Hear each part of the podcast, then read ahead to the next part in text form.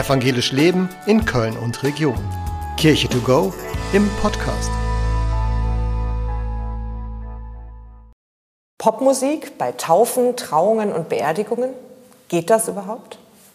Viele denken, wenn sie mit der Kirche zu tun haben, dass sie auch die Lieder singen müssen, die quasi in der Kirche gesungen werden. Also Lieder, die uns beispielsweise das evangelische Gesangbuch so anbietet. Lieder, die alt sind, die Melodien haben, die wir überhaupt gar nicht mehr kennen, geschweige denn singen können. Jetzt muss man dazu sagen, dass Taufen, Trauungen und auch Beerdigungen nochmal ganz besondere Lebensfeste sind. Einzelne Sachen, die quasi vorkommen im Leben. Schnittstellen, wenn man so will.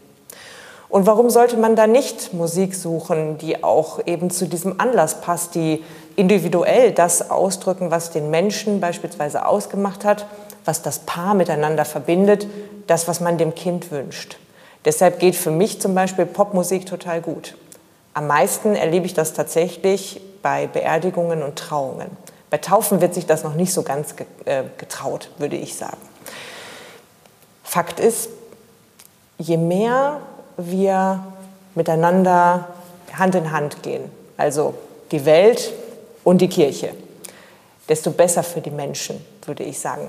Deshalb trauen Sie sich, sprechen Sie es an, fragen Sie nach Popmusik-Alternativen, auch gerne vom Band. Oder Sie haben jemanden, der es singen kann. Total gute Sachen passieren da, vor allem bei Hochzeiten. Machen Sie das. Trauen Sie sich. Popmusik gehört mit in die Kirche keine Frage.